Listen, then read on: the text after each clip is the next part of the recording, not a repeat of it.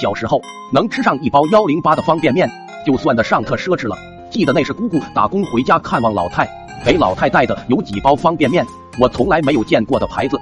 让人印象最深刻的是，这种方便面打开竟然有三种调料，除了蔬菜包，其他两包那可谓是人间美味，一包调料都能舔一下午。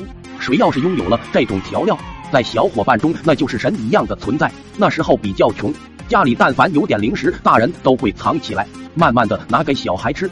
老太就把方便面藏得死死的。被调料包魂牵梦绕的我哪能甘心呢？在老太家里一顿找，方便面没找出来，找到了一个用方便面袋子包裹的什么东西。以往的经验告诉我，藏得越深，裹得越好，必然是宝。果不其然，打开以后里面全是散装的方便面调料，估计是老太没吃完的全部倒在了一起。这么多简直发达了，迫不及待的拿出去和小伙伴们分享。这下我村中小诸葛的地位算是彻底稳固了。看他们舔的高兴，我也非常得意，也准备开舔。突然孝心大发，想到如此美味不和爸妈分享，那也太不孝顺了。我丢下小伙伴就跑回了家。回家看见老妈正在厨房里面做饭，心里顿时就有了主意。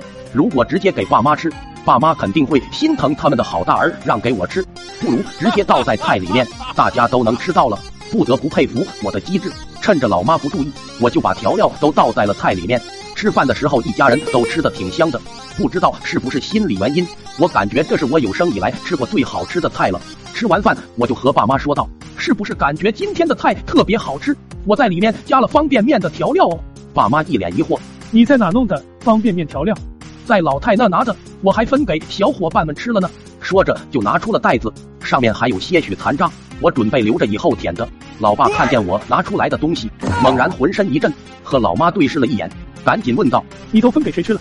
红哥不服他们呢。”老爸老妈就赶紧跑着出门了，没两下就回来把我带到了医院。去了以后，发现红哥不服和其他小伙伴的爸妈都在，我当时还在心里疑惑，老爸就赶紧找了医生，各种插管洗胃。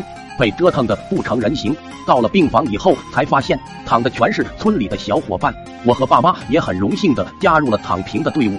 后来出院以后才知道，那根本不是什么调料，而是老太拿来药老鼠的，害怕被我翻到，所以藏得紧。幸亏当时给伙伴们分的少，不然他们坟头已长草。本来以为回家得挨好几脚，没想到老爸带我道歉，到处跑。进门首先给一脚，直到原谅才算好。一脚一脚又一脚。我说老爸，你行行好，将来你也会变老。结果老爸听完揍得更狠了，我又在床上躺了一个星期，我真冤呐！